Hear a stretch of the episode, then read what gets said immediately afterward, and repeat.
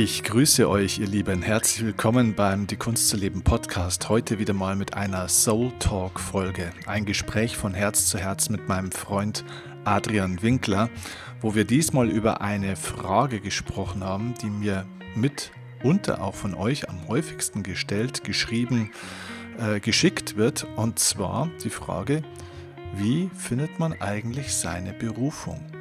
Wie erkennt man denn eigentlich, wozu man berufen ist? Und wie zum Kuckuck macht man daraus eigentlich auch dann wirklich einen richtigen Beruf, von dem man vielleicht auch leben kann? Das sind Fragen, die sich wahrscheinlich fast jedem Menschen im Leben bewusst oder unbewusst mal stellen. Und genau ja, in dieses Thema sind wir in diesem Gespräch sehr tief eingestiegen. Das Schöne ist, dass Adrian und ich beide unsere Berufung kennen sie verwirklicht und in Besitz genommen haben und damit unser Geld auch sehr gut verdienen und das seit vielen Jahren. Aber wir kennen auch beide eben die Zeit, wo wir das vielleicht noch nicht gemacht haben. Also zumindest ich kenne es.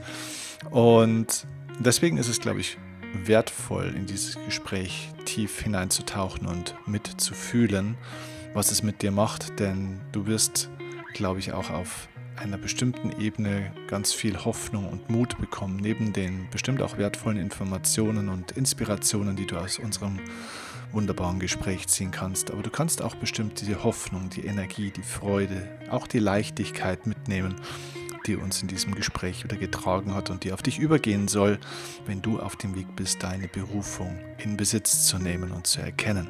Eine ganz zentrale Aufgabe im Leben und auch übrigens eine Aufgabe, mit der wir die Welt besser machen. Denn je mehr Menschen in dieser Welt ihre Berufung kennen und leben, desto besser und friedlicher wird diese Welt. Und da, da wird es wirklich Zeit dafür. Okay, also genug der Vorworte. Ich nehme dich mit in die komplette Folge meines Soul Talks mit Adrian. Wie findet man seine Berufung? Viel Freude dabei. Und übrigens, wenn dir die Folge gefällt, natürlich bitte gib uns ein Feedback, gib uns eine 5-Sterne-Bewertung für unseren Podcast. Mein Podcast kennst du, die Kunst zu leben. Adrians Podcast, Oldest Soul heißt er. Und wir würden uns über eine 5-Sterne-Bewertung bei iTunes speziell freuen, über Rezensionen, über Feedbacks, auch über Kommentare bei Instagram, wenn du mit uns Kontakt aufnehmen, uns dein Feedback, deine Rückmeldung, auch deine Fragen gerne schicken magst, dann nur zu. So, jetzt geht's aber wirklich los. Viel Spaß mit diesem Gespräch.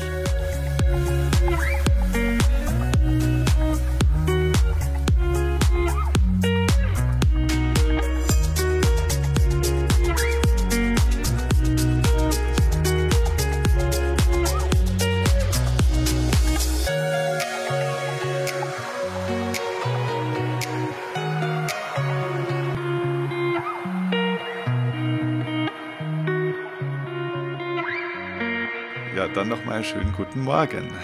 Guten Morgen. Es ist 9.05 Uhr. Mhm. Und es gibt wenig, worauf ich mich um 9.05 Uhr freue, außer auf ein Gespräch mit dir. Ja, ja das ähm, kann ich zurückgeben. Ich habe heute ja. schon TM gemacht, du auch?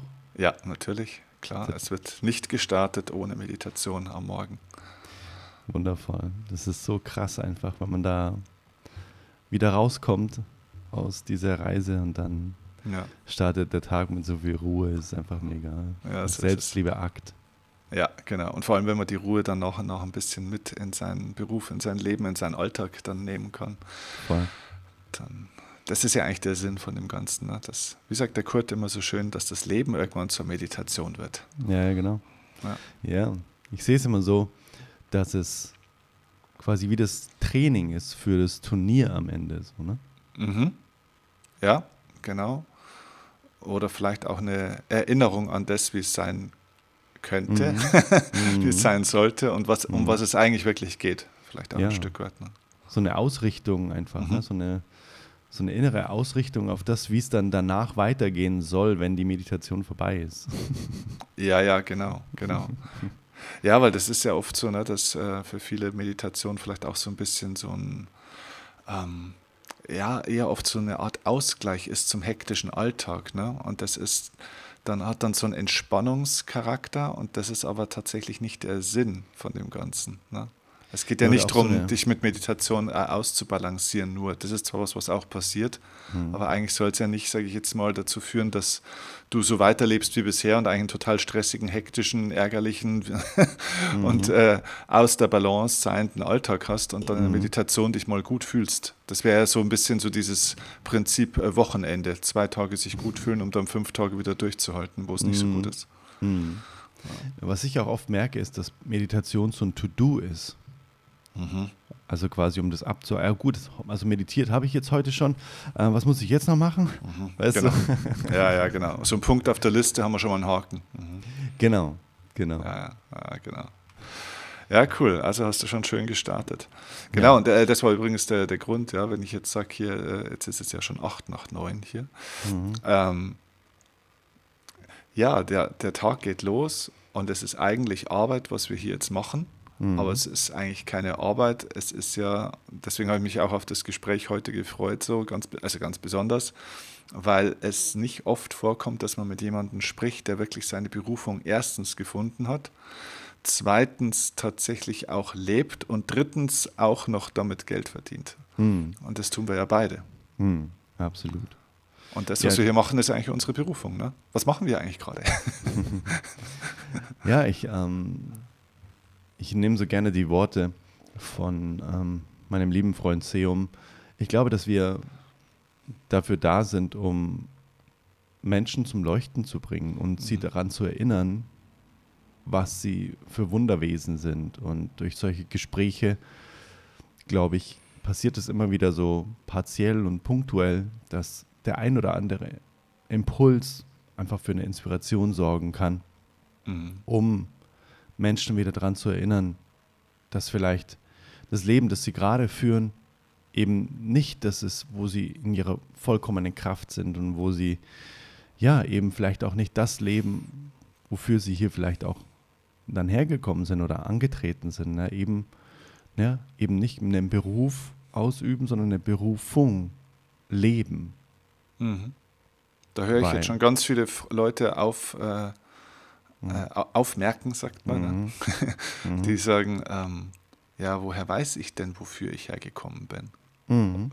Wo, wie würdest du denn das äh, sagen? Ich meine, uns beiden ist es, glaube ich, ich weiß nicht genau, wie es bei dir war. Mir ist mhm. es irgendwie eingefallen. Also es kam irgendwie zu mir. Ich kann nicht sagen, dass ich da hingekommen bin, wie so ein Detektiv, der dem so nachgespürt und nachgeschlichen ist und dann irgendwann, mhm. zack, habe ich zugeschlagen. Mhm. Sondern es kam eigentlich eher auf mich zu.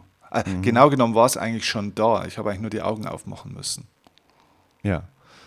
Also ich, ich glaube, es gibt so mehrere Indizien, wo man mal reinspüren kann, zum Beispiel, was mir immer hilft, ist die Frage, was habe ich denn zum Beispiel als Kind einfach gemacht, wo man mich dann wieder wegziehen musste? Mhm. Na, wo so nach dem Motto, jetzt hör doch mal auf, jetzt, jetzt sitzt du hier schon fünf Stunden, ne? So nach mhm. dem Motto. Mhm. Das ist immer ein guter Indiz dafür, dass dieser Bereich, sagen wir mal, den man da damals so für sich entdeckt hat, dass das ein, ein grober Bereich ist, wo sich die Seele anscheinend sehr, sehr, sehr wohl fühlt und das Ganze unangestrengt und natürlich passiert. Wo man sich so hingezogen fühlt, weißt du, wo, wie, ähm, es gibt ja auch das Phänomen, was ich total krass finde, wenn man wirklich mal die Gabe hat, so reinzuspüren und sich leiten zu lassen, dann kannst du rein theoretisch auch durch den Wald gehen mit geschlossenen Augen und dich einfach nur durch den Wald treiben lassen und du wirst irgendwann stehen bleiben, zum Beispiel vor einer Pflanze, vor Kräutern, die dein Körper jetzt gerade braucht, mhm. weil da irgendwelche Säfte drin sind, die irgendwelche Inhaltsstoffe haben, die dein Körper jetzt gerade braucht, um eventuell vielleicht was aufzufüllen oder vielleicht auch zu heilen oder wie auch immer. Das heißt, wenn wir uns wirklich darauf einlassen, dann zieht es uns ja schon irgendwo genau dahin, was wir, was wir brauchen und wo quasi die Energie so in Resonanz geht und so andockt, wie so eine Ladestation, ne? kann man sich mhm. vorstellen. Man rennt die ganze Zeit durchs Leben und der Akku wird immer leerer und leerer und leerer und irgendwann macht so tuck, man hängt so an, an so einer Ladestation und dann so, wow, okay, krass, bam, jetzt ist plötzlich irgendwie, ja, so der Ladevorgang mhm. aktiviert. Ne? Das wird immer voller und voller und voller. Dann so, wow, hier kann ich bleiben. Mhm. Das fühlt sich viel besser an, wie die ganze Zeit rumzurennen und immer weniger und weniger Energie zu haben, nicht mehr zu schlafen, die ganze Zeit Stress zu haben, unausgeglichen zu sein, dann ungesünder zu werden und so weiter. Ich glaube, das ist ein wichtiger, schon mal ein wichtiger Indikator. Was habe ich denn damals gemacht, als ich in Anführungszeichen das System noch nicht über mich drüber gebügelt hat, ne, was ich denn jetzt zu sein habe, sondern wo hat es mich intuitiv einfach hingezogen. Und der zweite Punkt wäre für mich, Raum und Zeit verlieren, während man es tut. Also wenn wir sprechen jetzt hier zum Beispiel, wenn wir mhm. Impulse austauschen, dann ist es jetzt, also zumindest bei mir ist es so, ich denke mir nicht so, jetzt haben wir schon wieder 9.13 Uhr, jetzt sind schon wieder fünf Minuten um, boah, jetzt mhm. haben wir nur noch bis 10, Gott sei mhm. Dank. Ne? Mhm. Das ist einfach so, man muss sich dann eigentlich nahezu, das ist ja bei uns auch so, ne? Im Prinzip eigentlich könnten wir immer weiter und weiter und weiter mhm. uns austauschen. Und irgendwann sagen wir halt so, na gut, also wir können jetzt hier keinen Drei-Stunden-Podcast aufnehmen. Jetzt sollten wir mal zum Ende kommen, aber man muss sich quasi nahezu bemühen, ne, dass man jetzt zum ja. Ende kommt. So, ne? Absolut. Ja, ja, ich glaube, das beschreibt auf alle Fälle zwei, zwei gute Gefühle und Zustände, ja, wo man ähm, wo man das merken und spüren kann. Ich glaube, ein, ein, weiterer Punkt kann ja auch sein, vielleicht neben dem Gefühl. Ähm, ich habe mal einen schönen Satz gelesen ähm, im Englischen, der hieß, Don't follow your, your passion, uh, follow your gift. Mhm. Also folge nicht einfach deiner Leidenschaft ne, oder deinem Herzen, wie man vielleicht sagen würde im Deutschen, sondern folge deinem Geschenk. Mhm. Und über den Satz habe ich damals lang nachgedacht, weil das war erstmal so ein bisschen so, wow, okay. Jetzt sagen wir doch eigentlich immer so, na, folge deiner Leidenschaft, folge deinem Bauchgefühl, folge deinem Herzen und so weiter. Es ist doch eigentlich mhm. immer so scheinbar gut. Und je länger ich darüber nachgedacht habe, desto mehr habe ich für mich festgestellt, der Satz ist wahr, weil die Leidenschaft und das Herz ist halt ein Bestandteil des Geschenks, aber es ist nicht nur das Einzige. Ne? Also so dieses, ich glaube, dass jeder Mensch in sich halt ein Geschenk hat und bei Geschenken geht es ja nicht darum, sie zu besitzen, sondern sie zu verschenken. Also mhm. wann macht ein Geschenk wirklich Freude, auch dem mhm. Schenkenden? Nicht, mhm. wenn er es gekauft hat und hat, sondern in dem Moment, wo ich es praktisch an jemanden schenke und mhm. demjenigen damit eine Freude mache und den praktisch bereichere, mhm. ist es eigentlich für mich auch ein Gewinn. Und da geht es gar nicht darum, dass derjenige mir dann was zurückschenkt oder so, sondern du kommst dir irgendwann im Laufe des Lebens aus dieser aus, diesem, aus dieser Kinderfreude, äh, wo man sich vielleicht freut, auch was zu bekommen. Na, jetzt habe ich mhm. endlich das Geschenk bekommen, das ich schon immer wollte. Na, das mhm. ist ja so mhm. diese Kinderfreude, die ist ja auch okay. Aber irgendwann kommst du ja vielleicht in so eine Eltern- oder vielleicht eher so eine großväterliche oder großmütterliche Freude, wo das Schenken eigentlich das Schönere ist, sozusagen, mhm. als das Geschenk bekommen. So, und äh, also die Freude, glaube ich, verwirklicht sich in dem Moment, wo du dein Geschenk nach außen trägst. Und jetzt ist aber halt die Frage ja, wie erkenne ich denn dieses Geschenk? Und ich glaube, man denkt ganz oft dann so in, in, Fähigkeiten und Stärken, was ja auch ein Aspekt davon ist. Ne? Was weiß mhm. ich vielleicht? Habe ich irgendwo ein Spezialwissen? Habe ich irgendwo äh, ein Talent? Habe ich irgendwo eine außergewöhnliche Fähigkeit? Äh, schon mal was gelernt oder wie auch immer. Aber ich glaube, man kann sich dem noch anders nähern. Und das ist, glaube ich, mal echt eine coole Übung auch, mhm. die vielleicht der ein oder andere machen kann. Und ich empfehle die immer so, dass ich sage, äh, such dir mal so zwei, drei Menschen aus in deinem Leben, äh, denen du vertraust, müssen auch nicht unbedingt die allernächsten sein, also vielleicht der eigene Partner oder Partnerin ist nicht das Ideale, aber vielleicht so ein guter Kumpel oder ein toller Kollege oder Kollegin oder so jemand. Ne? Mhm. Ähm, oder zum Beispiel jetzt auch dich zum Beispiel, ne? also wirklich mhm. guten Freund mit jemandem, wo ich so eine, so eine Herzensverbindung auch habe. So. Und dann frage ich einfach mal, sag mal, warum bist denn du eigentlich mit mir befreundet oder warum verbringen wir denn gerne Zeit? Was magst denn du an mir? Und dann werden die Leute anfangen, erstmal über dich zu sprechen. Also die sprechen erstmal so übers Gegenüber. Ja, du bist halt äh, einfach immer gut drauf und äh, du, du bist immer freundlich und du bist positiv. Und also die, die machen eine Personenbeschreibung von dir. Und wenn du da ein bisschen dabei bleibst und dann nochmal ein bisschen weiter reinfragst, dann werden die Leute irgendwann anfangen, über sich selber zu sprechen und nicht mehr über dich. Das heißt, irgendwann wird die Person sagen, wie sie sich selbst fühlt in dem mhm. Moment, wenn sie mit dir Zeit verbringt. Mhm. Ja, also so, dann kommen so Sätze vielleicht wie so, ja, du gibst mir irgendwie das Gefühl, dass ich einfach so sein kann, wie ich bin. Ja, du gibst mir das Gefühl irgendwie der, der Nähe und so. Und plötzlich erzählt die Person, was in ihr sozusagen passiert, wenn sie Zeit mit dir verbringt. Und mhm. jetzt sind wir beim Geschenk, weil das Geschenk findet ja im Gegenüber statt, sozusagen, mhm. wenn ich es verschenke. Also die mhm. Frage ist praktisch, was bewirke ich im anderen mhm. durch das, dass ich da bin. Mhm. Und das, glaube ich, ist ein Hinweis auf ein Geschenk. Und das ist jetzt noch total mhm. unspezifisch, weil wir denken ja bei der Berufung oder beim Beruf immer gleich so in Funktionen. Ja? Bin ich jetzt eher äh, ein Buchhalter oder ein Musiker oder ein Coach oder was auch immer. Mhm. Aber es geht noch gar nicht um die Funktion, sondern es geht eigentlich um das, was bewirke ich im Gegenüber. Mhm. Ja, und, und, wenn ich jetzt an dich denke, muss ich sagen, ich kenne jetzt natürlich äh, verschiedene Berufsfacetten von dir. Ich mhm. kenne ganz ursprünglich deine Musik, wo du Teil einer Band warst, mhm. damals mit Voice for You. Dann kenne ich deine Musik, wo du einfach du bist, weil du spielst, du bist die Band sozusagen. Mhm. Dann kenne ich dich als, als äh, Freund, als Gesprächspartner, als Podcaster, als, als auch, ich finde, auch in gewisser Weise als äh, ja, sowas wie ein spiritueller Lehrer, finde ich, bist du auch, auch wenn du dich vielleicht nicht als Lehrer bezeichnen würdest, aber man kann schon viel lernen von dir auch. So, und irgendwo du bewirkst auf einer gewissen Ebene ähnliche Dinge, auch wenn du in einer unterschiedlichen Funktion unterwegs bist, weißt du? Mhm. Mhm. Ja, super spannend. Also das ist, glaube ich, eine schöne Übung einfach mal, ne? so zu erfahren, ähm, also wenn ich nicht weiß, was mein Geschenk ist, frag einfach die Menschen um dich herum, warum die freiwillig mhm. offensichtlich mit dir Zeit verbringen. Mhm. Offensichtlich, offensichtlich verteilst du dein Geschenk schon. Mhm. Ja, absolut. Wow. Das ist echt eine sehr kraftvolle Übung, weil mhm. ähm, ja, es kann ja ganz oft sein, dass ganz unterschiedliche Tätigkeiten das Gleiche bewirken.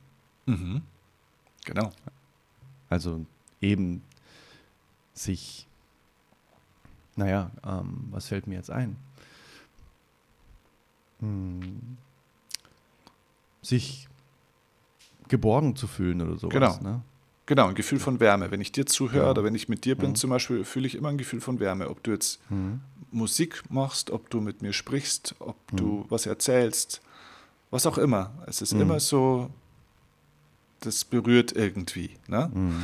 Und das könnte man sagen, ja gut, das sind die Klänge der, der Gitarre oder Gesang oder so, aber es ist noch mehr. Ne? Und am Ende des Tages ist es egal, was es ist, ne? weil ja auch die Klänge von Gitarre immer auch die Energie tragen von dem, wo sie kommen, ein mhm. Stück weit. Ne?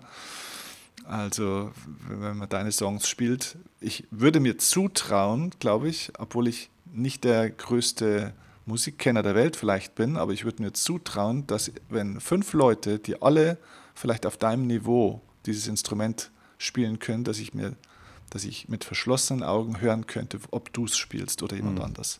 Das wäre mal eine geile Wette für Wetten, das. Erkenne Adrian. Ja, genau. Aber ich würde mir das zutrauen, glaube ich. Ne? Mhm. Ja, spannend. Ja, das, ähm, das äh, geht mir tatsächlich ganz genau so, dass wenn, wenn wir miteinander sprechen, dass es ich würde es Leichtigkeit nennen. Du, du hast die Fähigkeit, Leichtigkeit oder vielleicht auch, ich sage mal, vielleicht sogar auch schwere Themen leicht zu machen. Mhm. Leicht zugänglich zu machen, sich dafür zu öffnen. Das finde ich auch super wichtig. Mhm. Ja, ja, und, und das ist so, ich glaube, das ist so wichtig, dass die Menschen für sich vielleicht erkennen können, dass es gibt keinen Menschen ohne ein Geschenk oder ohne mehrere Geschenke. Ne? Wir haben das alle in uns mhm. drin. Wir kennen das vielleicht noch nicht so sehr, aber es ist da und deswegen ist es, weil das wäre ich tatsächlich öfter gefragt, ist es denn tatsächlich für jeden Menschen möglich, seinen Traumberuf zu leben oder so? Gut, was ist der Traumberuf? Der Traumberuf ist eine Momentaufnahme, ehrlich gesagt auch. Ne? Es gab eine Zeit, da war Tennis mein Traumberuf. mhm. ja, oder alles, was mit Tennis zu tun hatte. Und mhm. es gab eine Zeit, da war Vortragsredner auf einer Bühne äh, mein Traumberuf. Mhm. Es, äh, ja, es ist eine Momentaufnahme, aber ich glaube, die Berufung dessen, was es in mir ruft, auch, ne? das ist etwas, was jeder leben kann. Ne? Mhm. Das ist der Grund, warum wir da sind. Ja, genau.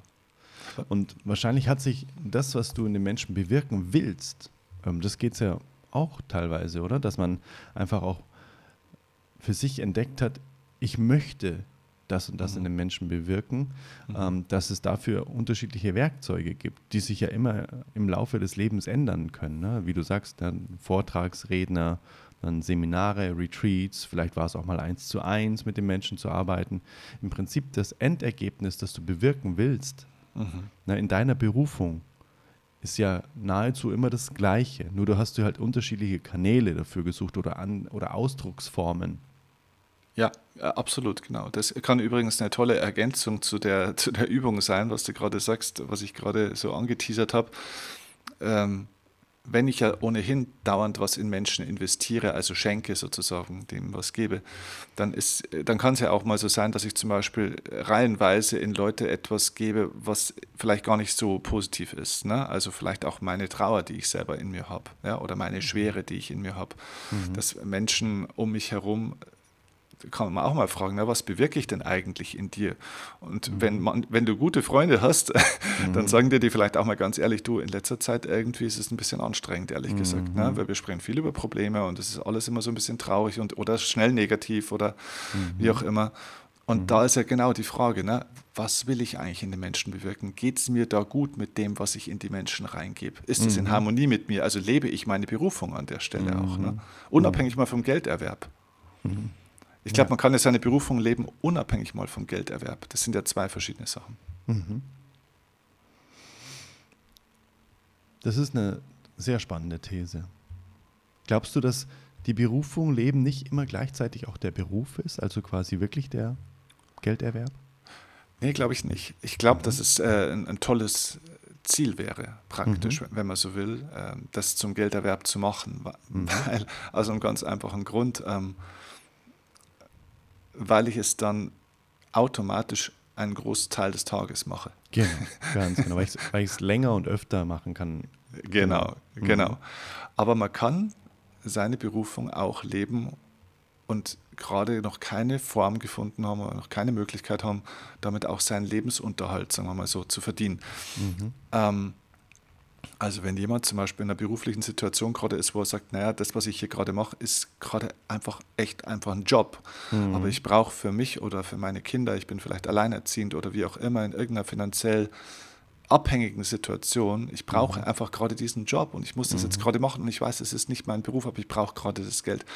Ich mhm. finde, dann ist es auch in Ordnung, wenn man mit diesem Bewusstsein diesen Job macht, weil man dem dann auch einen Sinn gibt und das ist dann auch okay. Mhm. Zumindest mal für eine gewisse Zeit. Das heißt ja nicht, dass man mhm. das für immer machen muss. Mhm. Aber die Berufung zu leben würde ja zum Beispiel, also jetzt stell dir mal in unserem Fall vor, es ist ja noch gar nicht so lange her. Da konnten wir unseren Beruf eigentlich auch nicht mehr wirklich ausüben. Also wenn du an die Corona-Zeit denkst, Konzerte und äh, Events, Vorträge, Seminare, alles, was öffentlich war, ging für uns beide auch nicht mehr. Mhm, jetzt, gut, konnte ich noch digital ganz gut arbeiten. Du hast auch deine, deine Wege gefunden, aber sag jetzt mal, ähm, stell dir mal vor, auch das Internet hätte auch noch, es hätte so ein digitales Coronavirus auch noch gegeben. Mhm. und es mhm. hätte auch kein Internet groß gegeben oder es gäbe keinen Zoom und kein Teams und kein was weiß ich was. Wir hätten trotzdem unsere Berufung gelebt anders und vielleicht hätten wir damit auch nicht unser Geld verdienen können in dem Moment. Mhm. Aber wir hätten trotzdem unsere Berufung weitergelebt. Wir hätten mhm. nicht aufgehört, mit, damit unser Geschenk zu verschenken. Mhm. Weißt du? Ja. Und deswegen glaube ich, ähm, man kann einfach auf der einen Seite mal sein Geld verdienen, auf der anderen Seite seine Berufung leben. Und manchmal, das kann man auch im privaten Umfeld machen, das kann man in einem Verein machen, das kann man in einem Ehrenamt machen.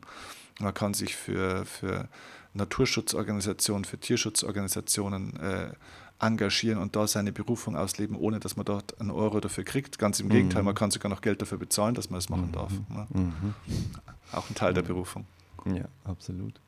Meinst du, es ist ein Indikator dafür, dass man äh, seiner Berufung nahe ist, wenn man sich die Frage stellt, würde ich das jetzt auch machen, wenn ich kein Geld dafür bekäme? Mhm. Auf alle Fälle. Ist auf mhm. alle Fälle ein guter Hinweis, ja. Ähm, wobei man da aufpassen muss, dass das nicht der einzige Hinweis ist, ne? weil es kann einfach auch was in dem Moment so viel Spaß machen, mhm. dass ich auch sage, ja, das würde ich jetzt auch for free machen. Mhm. Ähm, würde ich sogar vielleicht Geld bezahlen dafür. Mhm. Aber ich sage jetzt mal, on long term ist es auf alle Fälle ein Hinweis darauf, ne? weil dann ist Geld zumindest schon mal nicht der, der extrinsische äh, Motivation, genau, warum mhm. ich das mhm. überhaupt mache. Ne? Mhm. Also wenn das aus mir selbst herauskommt, ist das auf alle Fälle ein starker Hinweis darauf. Ne? Mhm. mhm. Warum, was glaubst du, warum gibt es so viele Menschen, die sich fragen, also ich mache ja oft bei, bei Instagram diese Umfragen oder, oder mhm. so, so, Fragetage, ne? ich nenne das immer mhm. Ask Me Day und sage ich, okay, ihr könnt mir den ganzen Tag eure Frage stellen, mhm. egal was ihr für eine Frage habt. Und dann mhm. die häufigste Frage, die kommt, ist immer, wie finde ich meine Berufung? Mhm. Warum glaubst du denn, ist es denn für viele Menschen so schwer, dass sie diese Berufung nicht finden tatsächlich? Also die stellen sich ja gar nicht die Frage, wie kann ich daraus äh, vielleicht einen Beruf machen und mein mhm. Geld verdienen, mhm. sondern die haben ja beim, bei der ersten, beim ersten Punkt schon die Fragezeichen. Mhm. mhm. Was ist es denn?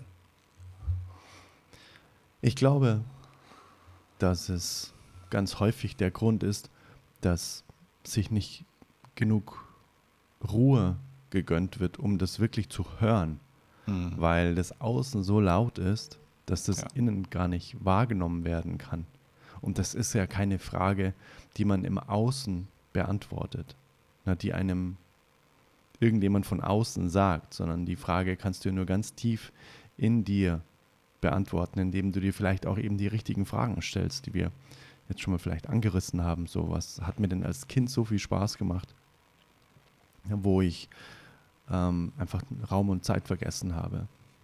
Und ich glaube, das ist natürlich auch eine Sache, die braucht ganz viel ja, bewusstes Zeitnehmen auch, um sich diese Frage zu stellen.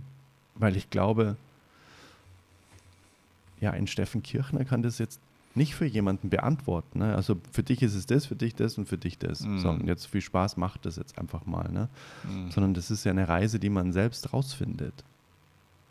Ähm, was sind die meisten Antworten oder was ist die Antwort, die du, die du gibst auf diese Frage?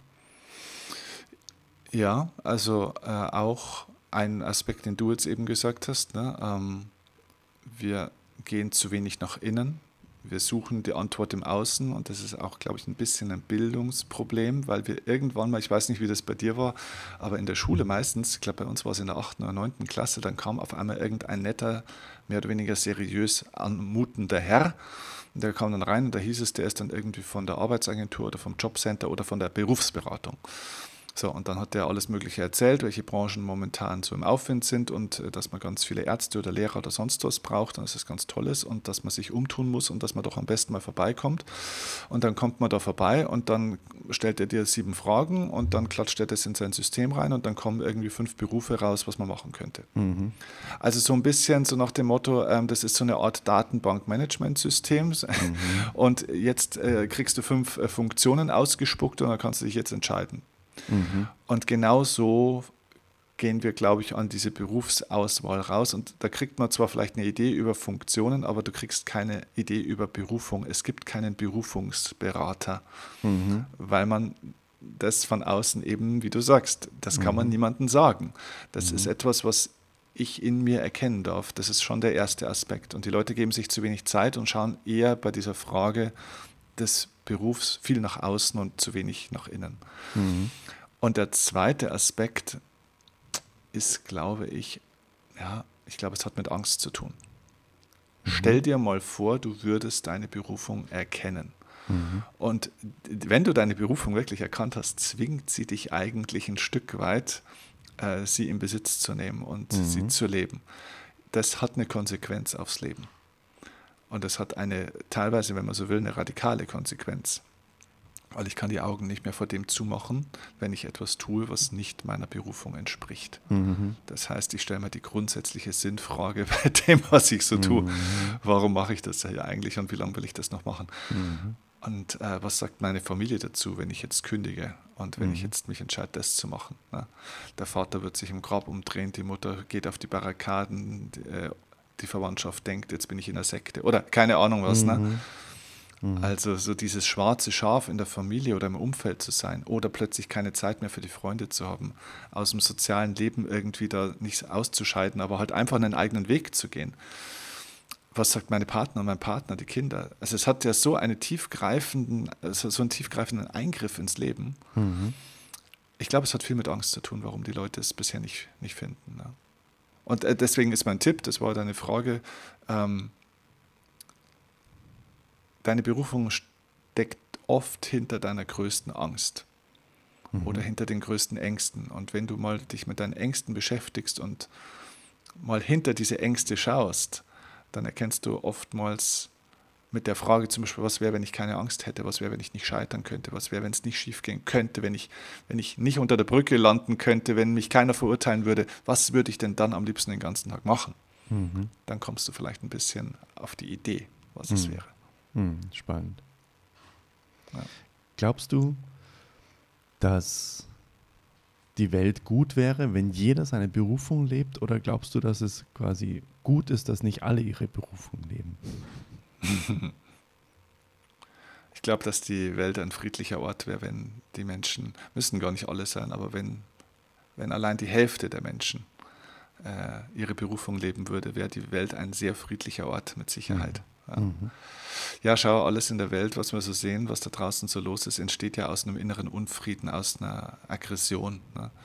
Ich habe mal diesen, diesen Satz gehört, das war irgendwo, das ist schon Jahre her. Das war, war noch zu Zeiten, als ich noch in Metzgereien stand.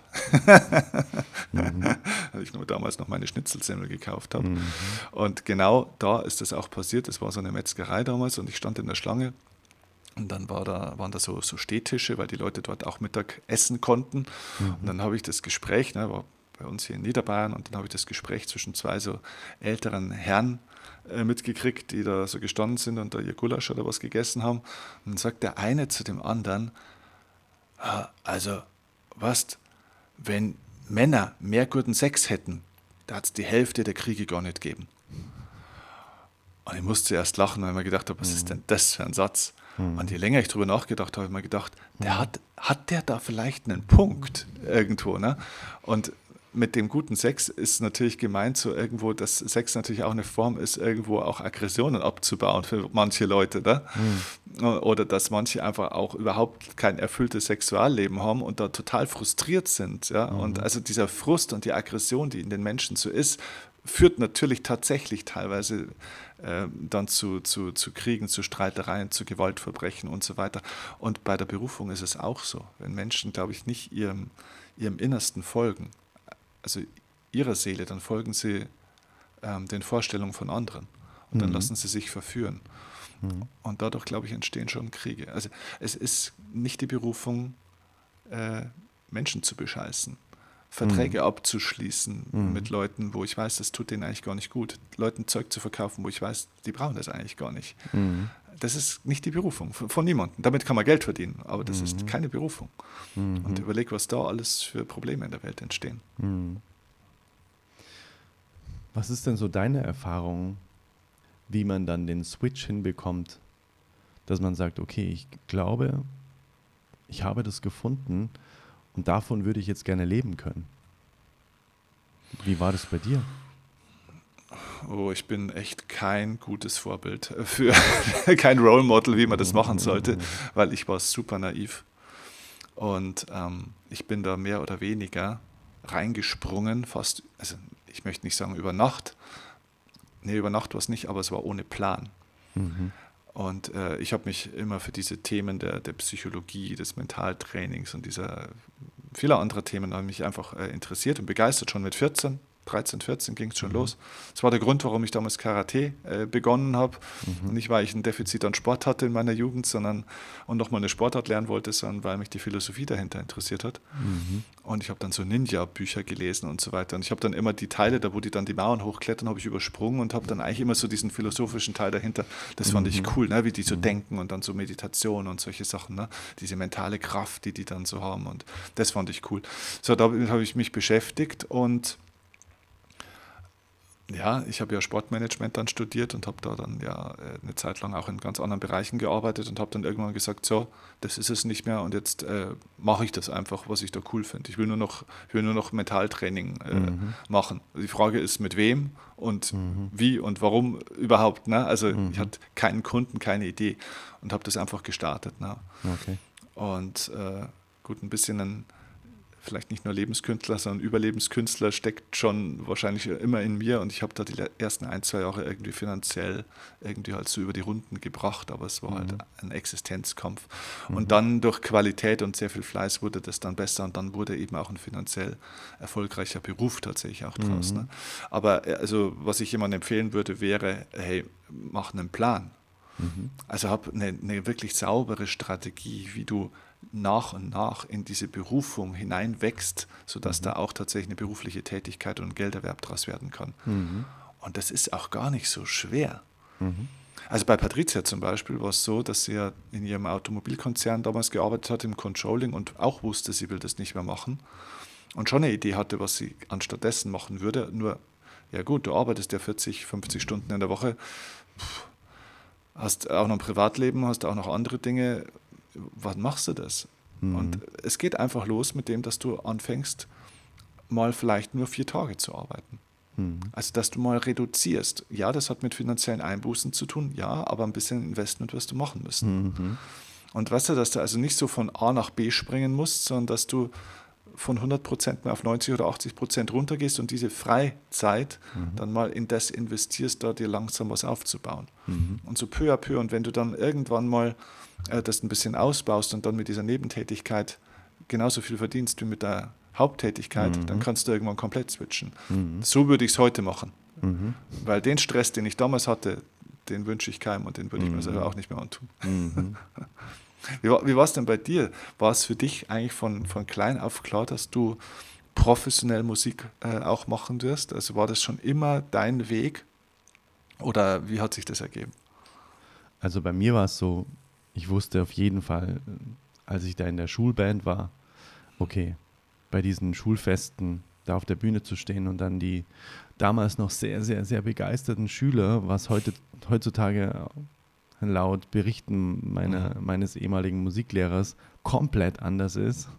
Die oh, werden dann eher noch ausgelacht, wenn die auf der Bühne stehen. Und damals waren die quasi einfach so, wow, voll geil, wir gehen da hin und 600, 700 Leute stehen dann in dieser Aula und haben Bock, dann die Mitschüler zu sehen und kaufen dann CDs von denen und so. Und ja, so heldenmäßig. Wow, geil, voll geil, ja. der ist einer von uns, mega geil. Heute ja. ist schon mal den an, äh, weißt du, so nach dem Motto, wenn man die schlecht macht, dann ist man selbst auch nicht mhm. derjenige, der dann klein ist. Ne? So nach dem Motto, das ist ja nur eine Wahrnehmung des eigenen Selbst, aber er hat gemeint, das, ist, das hat sich komplett 180 Grad gedreht. Wenn irgendjemand der Musik macht, ist er eher derjenige, der so, ja, schon mal das Weichei an, der macht irgendwie Kunst, haha, was für ein Schmarrn. Ne? Mhm, also das ist, hat mhm. sich komplett geändert, tatsächlich in den Schulen. Mhm. Ähm, und da wusste ich aber, boah, das trägt mich so, das gibt mir so viel Energie zurück, wenn ich da das, ja, mein Geschenk teile, dass ich ein Instrument kann oder singen kann oder wie auch immer. Und da habe ich für mich gemerkt, das möchte ich weitermachen. Und habe das dann immer schon, seitdem ich 16, 17 war, habe ich dann auch in so, in so Rock'n'Roll-Bands gespielt und auch in, in Hochzeitsbands habe ich auch mal gespielt und so. Und deswegen, da war auch sofort immer Geld da. Ich, ich werde es nie vergessen. Ich habe dann mal an dem Wochenende, ich glaube, also da war ich noch in der Schule, ne? Dann bin ich mit der, mit der Schulgitarre und dem Koffer von der Schule bin ich losgezogen und ich habe dann noch bei meinen Eltern gewohnt. Und dann bin ich da losgezogen und wir haben das immer bar bekommen. Und ich war irgendwie so ein kleiner Junge gefühlt.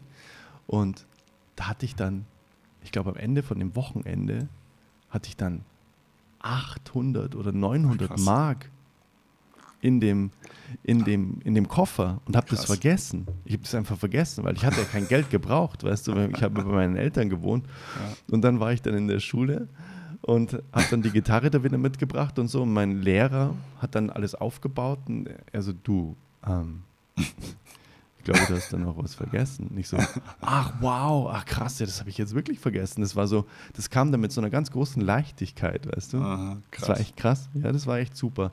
Da, und da habe ich das Gefühl gehabt, so, what? Das ist ja krass. Ich mache eh dann quasi den ganzen Abend das, was mir total viel Spaß macht. Und es gibt auch noch echt viel Geld dafür. Das ist ja mega geil. Und dieses, dieses Gefühl ähm, hat mich dann auch getragen. Dann so, okay, wow. Also es heißt, es muss nicht immer schwer sein, Geld zu verdienen. mhm. wie es einfach, na, du musst hart arbeiten, du musst mhm. irgendwie Schweiß und Tränen und so weiter. Sondern, aha, wow, es geht auch leicht. Das ist ja mal eine richtig geile Botschaft. Und ja, die, so Und die habe ich, und die nehme ich mir bis heute mit.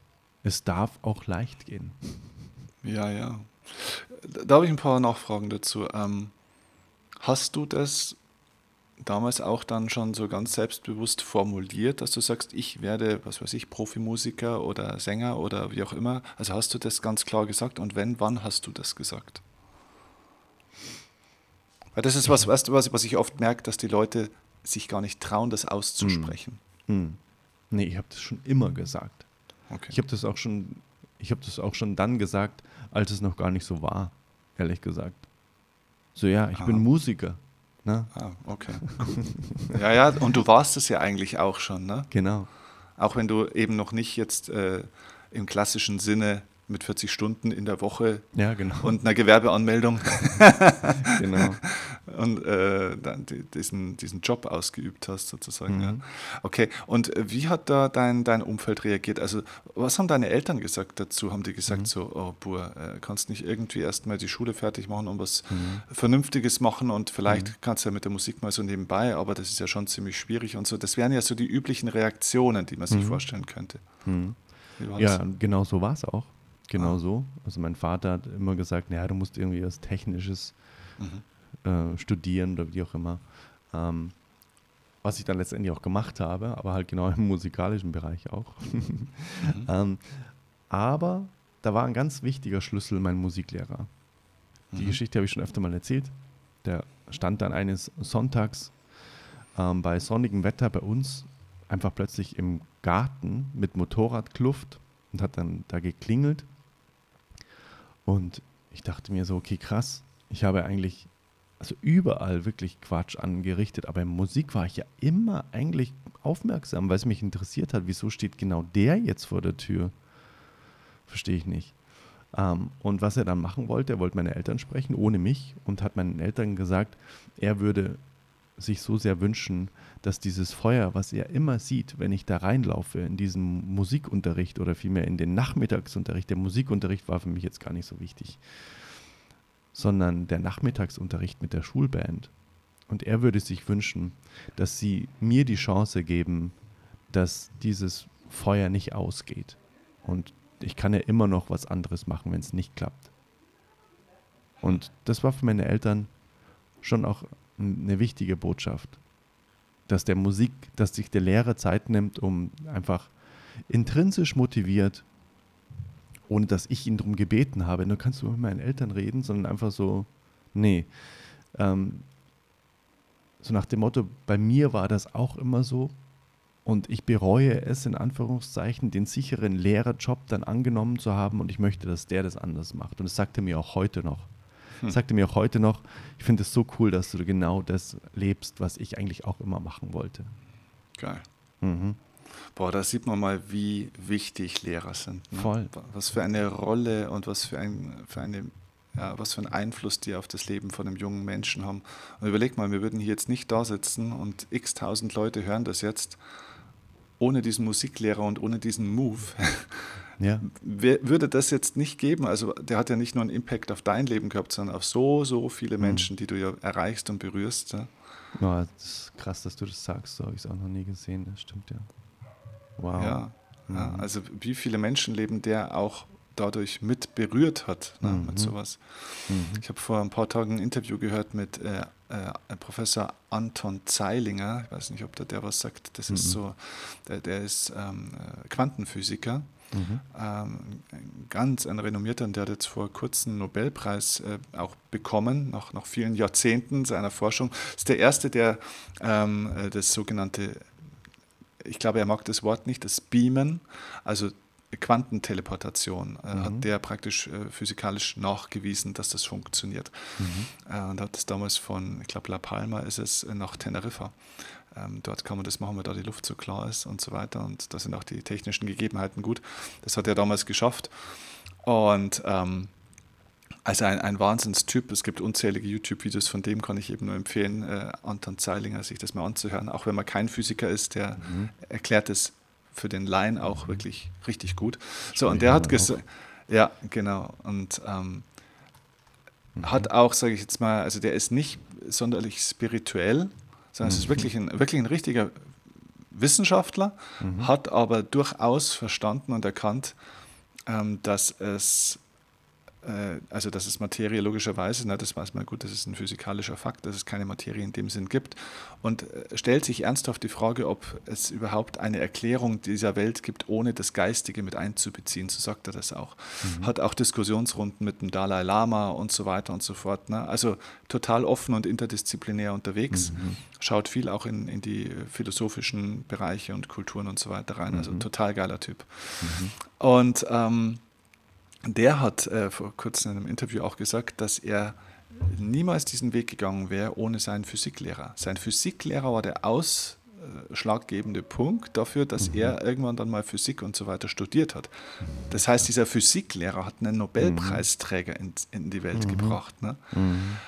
Das ist so wichtig, diese Lehrer, ne? die können uns so unterstützen. Und ich glaube, man muss gar nicht unbedingt ein Lehrer äh, sein dafür, aber so ein erwachsener Mensch, äh, es gibt einen schönen Satz, der heißt, wir lieben die, die an uns glauben. Ja, voll. Ja. Und, und diese Lehrer, die an uns geglaubt haben, so wie dieser mhm. Musiklehrer, ne, wo, ja. von dem du erzählt hast, der da mhm. kommt und einfach in dir was gesehen hat und an dich glaubt und das mhm. ausdrückt ne? ja. und da ein bisschen für dich kämpft genau. in Anführungszeichen. Ne? Mhm. Das, das kann ein Lehrer sein, das könnte auch, bei mir war es vielleicht mal ein Tennislehrer, Tennistrainer, das mhm. kann auch ein guter Freund oder sonst jemand sein. Mhm. Aber das können wir auch für viele Menschen sein. Ne? Mhm. Das hat so einen Impact, gerade auf junge Menschen. Das ist Wahnsinn. Voll. Und immer wenn ich diese Geschichte erzähle, dann ist es mir wichtig, dass ich da auch nochmal ein Bewusstsein dafür schaffe, wie wichtig es ist, was wir zu anderen Menschen sagen, was es auslösen kann. Also in beide Richtungen. Ne? Mhm. In beide Richtungen. Es kann auch sein, dass wenn wir zu jemandem im falschen Moment einen Satz sagen, so mhm. nach dem Motto, oder einen Spaß machen. Na, jemand singt und hätte irgendwie ein totales Potenzial, ja. viele, viele Menschen zu berühren und dann macht man irgendwie einen Witz oder sowas nach dem Motto, singst du gerne? Ja, ja, warum lernst du es dann nicht? Haha, ja. lustig. Ja. Und das kann bei dem anderen eine komplette Welt zusammenbrechen ja. lassen, sodass dieses Feuer ausgeht. Und das ist, dieses Recht hat niemand. Ja, diese Dieter Bohlen-Mentalität, ne? genau. was, was da Menschen und Karrieren äh, und Lebenswege zerstört werden. Ne? Das genau. ist ein Verbrechen. Ganz genau. Ganz genau, ganz genau. Das Recht hat niemand so zu werten über irgendjemanden. Ähm, gleichzeitig hat jeder das Recht, den anderen zu liften, finde ich. Also mhm. dieses Recht darf sich jeder rausnehmen. Ähm, ich hatte das letztens auch in einem Podcast-Interview mit der Britta, die, ähm, die veranstaltet wundervolle Festivals, Lebensfreude-Festivals heißen die. Ähm, und die hat gesagt, sie hat letztens beim Einkaufen einfach eine Mutter gesehen, wo das Kind einfach irgendwas vom Boden aufgehoben hat, weil es runtergefallen ist und hat es dann wieder irgendwo reingelegt oder so. Ne, in irgendeinen Wühlkorb oder was weiß ich. Und dann ist die Mutter zu diesem Kind hingegangen und hat sich dann darunter gekniet und hat dieses Kind in den Arm genommen und hat gesagt, wow, die Mama ist so stolz auf dich, das hast du so, so gut gemacht, wow, richtig, richtig, richtig gut. Und das Kind ist ausgeflippt. Weißt du? Und sie, hat, ähm, sie ist dann mit Tränen in den Augen, ist sie dann daneben gestanden und hat sich gedacht, ganz genau, so geht man mit Menschen um. Das hast mhm. du so gut gemacht. Die Mama ist so stolz auf dich. Wow. Mhm. Und die hat nur was aufgehoben, weißt du? Mhm. Aber was macht das mit dem Kind? So, wow. Voll cool. Ich kann mit so kleinen Dingen, kann ich richtig tolle Sachen machen, weißt du? Und wenn ich einfach nur achtsam bin oder, mhm. ne, einfach wenn ich, ne, so ist es. So, bin wie und, ich bin. Und, und vielleicht ist eine äh, Karriere als Gebäudereiniger entstanden. ja, genau. Aber, Aber, das fand ich so ein berühmtes, äh, berührendes Beispiel einfach, äh, wo mir auch immer wieder die Tränen kommen. Mm. Und, und, das ist ja eigentlich, wenn man es mal ganz ehrlich sieht, total traurig, dass mir da die Tränen kommen, wenn die Mutter ihr Kind lobt, ne? weil, mm. weil es einfach irgendwie gefühlt bekommt man das gar nicht mit, oder gar, das, da hat man gar keine Berührungspunkte mehr mit solchen Erlebnissen, ne? dass ja. Menschen, andere Menschen liften und sagen, das ist so gut, was du machst. Wow. Ja, wir betonen die falschen Dinge bei den Menschen. Ja, genau. Es, es werden die, die Unzulänglichkeiten betont und zu wenig die, die guten Dinge. Es Nicht nur von Eltern zu Kindern, generell. Auch in der Partnerschaft. Ne? Absolut. In jeder Beziehung, wo Menschen involviert sind, habe ich das Gefühl. Und es gibt ja auch eine wissenschaftliche Studie, die ja eigentlich Bände spricht. Ne? Das heißt, wenn irgendjemand ein Produkt kauft, womit er total zufrieden ist, dann erzählt das irgendwie zwei Leuten weiter oder eine Dienstleistung. Ne? Wenn das total scheiße ist oder die Dienstleistung total ähm, daneben ist, dann erzählt das, glaube ich, sieben oder acht mhm. Leuten weiter. Ne? Also das heißt, mhm. diese Beschwerdementalität, die dürfen wir, glaube ich, wieder umkehren. Oder was heißt wieder? Ich weiß gar nicht, ob es jemals so war. mhm. Aber alleine die Sache, dass wir mit jedem Satz, den wir zu jemandem sagen, der bestärkend ist, na, wenn man dann mal so, ein, so einen Zeitsprung macht, was passiert mit diesem einen Satz 20 Jahre später? Mhm. Und das ist so wichtig, dass wir uns das, dessen, dieser Energie, dieser Macht so bewusst sind, finde mhm. ich persönlich, dass wir auch Berufungen in anderen mit einem Satz lostreten können. Ne? So nach dem Motto, ich habe mir schon immer gedacht, das wäre es und jetzt sagt er diese, diesen einen Satz und jetzt mache ich es. Ja, absolut. Da wäre für mich auch interessant, weil du es vorhin auch so von den Schulen erzählt hast und dass das heute eben anders ist. Ähm, mhm. Aber bei uns, wie ich damals in der Realschule war, da war auch die Schulband, das waren die Stars der Schule eigentlich. Ne? Gerade eben auch die Sänger und Gitarristen, die waren natürlich mhm. ganz besonders populär.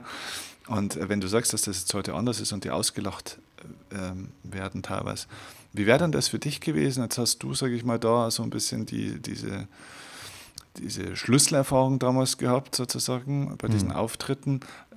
Wenn das jetzt so gewesen wäre, wie das vielleicht heute teilweise ist, wie du es mhm. beschreibst, was hätte mhm. das mit dir damals gemacht? Glaubst du, dass du dann nicht auf diesen beruflichen Weg gekommen bist? Äh, oder wärst, also wie hättest du da reagiert drauf damals? Was hätte es ver verursacht? Ich glaube, ich glaube, ich hätte nicht weiter Musik gemacht. Glaube ich einfach. Für mich war diese, diese Energie so prägend, da sofort zu merken, okay, wow, da kann man ganze Menschenmengen bewegen, die tanzen und feiern und haben äh, Freude im Leben, wenn man Musik macht. Wenn ich jetzt dieses Erlebnis nicht so früh gehabt hätte, sondern die Menschen dann irgendwie das wegignoriert hätten oder gesagt hätten, was machst denn du da für einen Scheiß? Und keiner da hingegangen wäre zum Beispiel. Na, heutzutage ist es so, wenn da irgendwie die Schulband spielt oder irgendwelche Schulveranstaltungen sind, es gab noch nie plötzlich so viele äh, erkältungskranke Kinder, die dann äh, leider keine Zeit haben und dann zu Hause bleiben müssen. Ne? Früher war es so, boah, ich kann es nicht abwarten, in zwei Wochen ist der Schul, ist das Schulfest, voll geil. Und heute so, mhm. boah, nee, aber ich gehe überall hin, aber nicht auf dieses scheiß Schulfest. Und ne? spielt auch die Schulband, na, gar keinen Bock. Weißt du, so nach mhm, dem Motto. Krass. Ähm, und wenn ich das Erlebnis nicht gehabt hätte und diese Bestärkung, ich glaube nicht, dass ich da weitergemacht hätte, weil ich mir gedacht habe, jetzt will ich ja nicht nochmal erleben. Ne? Mhm. Wenn ich dann irgendwo stehe und alle sagen, was ist denn das für ein Schmarrn? Mhm. Ich weiß es nicht. Ich, ich habe das Gefühl, das war so eine Initialzündung, die dann mhm. wie so eine Rakete gezündet hat. Mhm. Ich weiß es nicht. Ob mir ich dann glaub, vielleicht irgendwann im Leben wieder was passiert wäre, das mhm. mich dann so bestärkt hätte, um weiterzumachen, wenn es denn so sein soll, weißt du. Mhm. Klopft das Leben öfter an und sagt, ja, okay, ja, genau. jetzt in der Schulband hat es vielleicht nicht funktioniert, aber dann gebe ich dir jetzt mal hier nochmal einen anderen Tritt, dass du es machst. Ja, genau. Das ist, glaube ich, so der Punkt, ne? dass das Leben immer wieder, das Leben geht ja in Kreisen und das Leben kommt immer wieder auch an der gleichen Stelle vorbei sozusagen mhm. oder man kommt selber an der gleichen Stelle vorbei und dann mhm. klingelt man wieder und dann wird wieder geklingelt und jedes mhm. Mal hat man wieder die Chance, mache ich auf oder mache ich nicht auf. Ne? Mhm. Manchmal war draußen Sturm und die, ja, die Umstände waren vielleicht in dem Moment nicht ideal. Ich hatte vielleicht eine Idee, eine Chance, meine Berufung zu erkennen, aber die Umstände haben nicht gepasst. Das haben wir ja manchmal auch in anderen Bereichen. Ähm, ja, es gibt ja manchmal auch Leute, die große finanzielle Probleme haben oder gerade mitten in der Scheidung stecken und ähm, dann die, die Chance kriegen, vielleicht beruflich was Tolles Neues zu machen und sagen, boah, ich, ich schaffe schaff das jetzt energetisch, finanziell oder zeitlich gerade nicht. Mhm. Und dann diese Chance eben vorüberziehen lassen.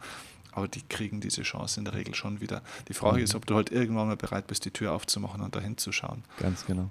Mhm. Das ist vielleicht auch ein guter Impuls nochmal für die Leute zu schauen, okay, welche Chancen bietet mir denn das Leben immer wieder mal? Mhm. Ne? Mhm. Was ist denn schon öfter vorbeigekommen? Mhm. Ja, ja, genau. Mhm. Vielleicht, Absolut. Vielleicht macht es Sinn, da mal hinzuschauen, so ein Stück weit. Ich habe tatsächlich mal von einem Schamanen gehört, dass das Leben dir dreimal klare Botschaften gibt. Wenn du es nach dem dritten Mal ignorierst, kommt die Botschaft nicht wieder. Fand okay. ich auch sehr spannend. Kein. Weiß ich natürlich nicht, ob das stimmt, aber er sagt, mhm. das Leben spricht immer dreimal mhm. in jedem Bereich mit dir. Mhm.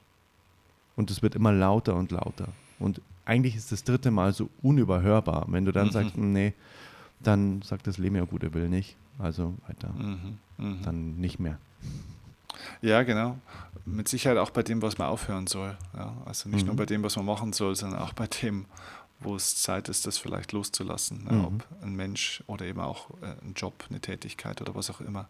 Mhm. Ich glaube, ich komme auch immer, immer stärkere Botschaften nach dem mhm. Prinzip, das Leben flüstert so lange, bis es schreit. Ne?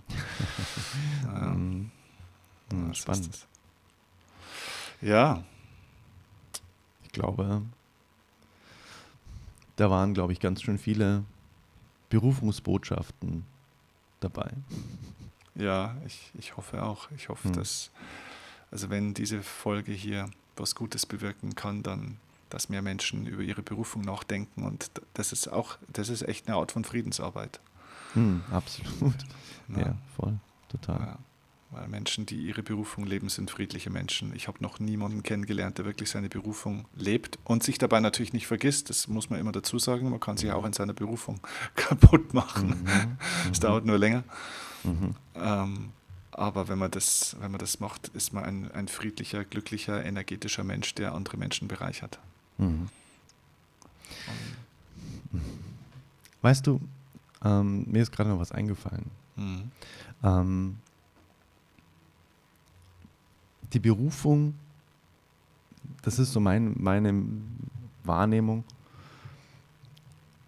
Menschen, wenn die ihre Berufung leben, dann merke ich bei denen, und das kann auch manchmal so zum Leidwesen des Umfelds sein, aber eine ganz, ganz kraftvolle Frage kann auch sein, worüber kannst du dich auch ständig mit anderen Menschen über unterhalten, ohne dass, es, ohne dass dir das Thema auf den Zeiger geht?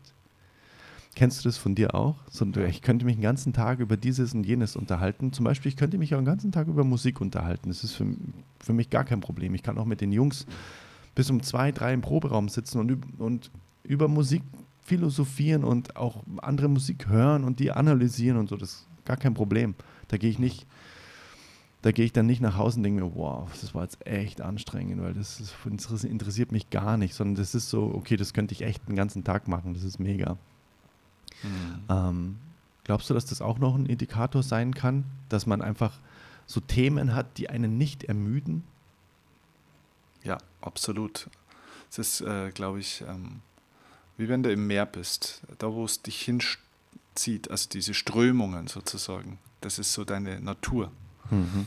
Und tatsächlich ist jeder halt an einer anderen Stelle im Meer, wenn man so will. Und da sind überall die Strömungen unterschiedlich. Es mhm. will eben nicht jeder Musiker werden. Es will eben mhm. nicht jeder auf eine Bühne. Es will eben nicht jeder Germany's Next Topmodel oder superreich oder Coach oder sonst was werden. Es gibt unterschiedliche Menschen mit unterschiedlicher Natur und unterschiedlichen Strömungen. Und wenn du, genau, wenn du dir überlegst, worüber kannst du stundenlang reden. Äh, wo kannst du die Zeit verlieren? Wenn du in die Bücherei gehst, bei, in welchem Genre bleibst mhm. du stehen und hängen mhm. und fängst mhm. an, plötzlich in Büchereien zu schmökern? Ne? Mhm. Auch sehr guter Punkt. Mhm. Wenn du auf YouTube oder sonst wo im Internet bist, äh, mhm. welche Videos bei welchen Themen kannst du dich da rein vertiefen? Ja? Das sind äh, definitiv Hinweise. Ja. ja, auch nochmal sehr wertvoll. Das ist mega ja, zu welchem Regal und zu welchem Überbegriff in der Buchhandlung zieht es mich immer hin. Mhm. Hm, sehr gut. Ja, ja. Mega. Cool. Dann folgen wir weiter unserer Berufung, würde ich sagen jetzt. ich glaube, wir haben keine andere Wahl. Genau, so ist es. das ist irreversibel, wie du gesagt hast. Ne? Wenn du einmal da dieses Gefühl gehabt hast, dann kannst du nicht sagen, das mache ich jetzt nicht mehr. So ist es. Vor allem das, das, der springende Punkt ist, du willst es ja auch nicht mehr. Genau, genau. Und das, das ist ja, glaube ich, einfach genau das Abschlusswort. Ne? Was Absolut. willst du nicht mehr aufhören? Ja, genau. Und was du einmal gesehen hast, was deins ist, kannst du nicht mehr nicht sehen. Mhm. Wenn du es einmal erkannt hast, hast du es für immer erkannt. Und mhm. dann ist es ein Teil von dir. Mhm. Voll. Ja. Wünsche ich jedem, dass er das erfährt. Ich auch. dann viel Freude dabei. Ja, und viel Freude beim Begleiten von Menschen. Ich glaube, dass wir das auch beide vielleicht auch schon ganz unbewusst gemacht haben. Vielleicht Menschen dazu zu animiert, hm. Ja, okay, wow. Geh ja. da mal weiter. Ist richtig gut, was du machst. Und auf die Worte achten, die wir zu, zueinander sagen. Absolut. Auch Ungefragte Kritik ist auch mega geil. Oh, das ist auch mal entspannt. Oh, das wäre mal ein guter Soul Talk mal. Genau. Ja. Mhm. Schreiben wir uns gleich auf. auf. Wundervoll. Also, danke, danke dir und bis, bis zum nächsten Mal. Bis bald. Ciao, ciao. Tschüss.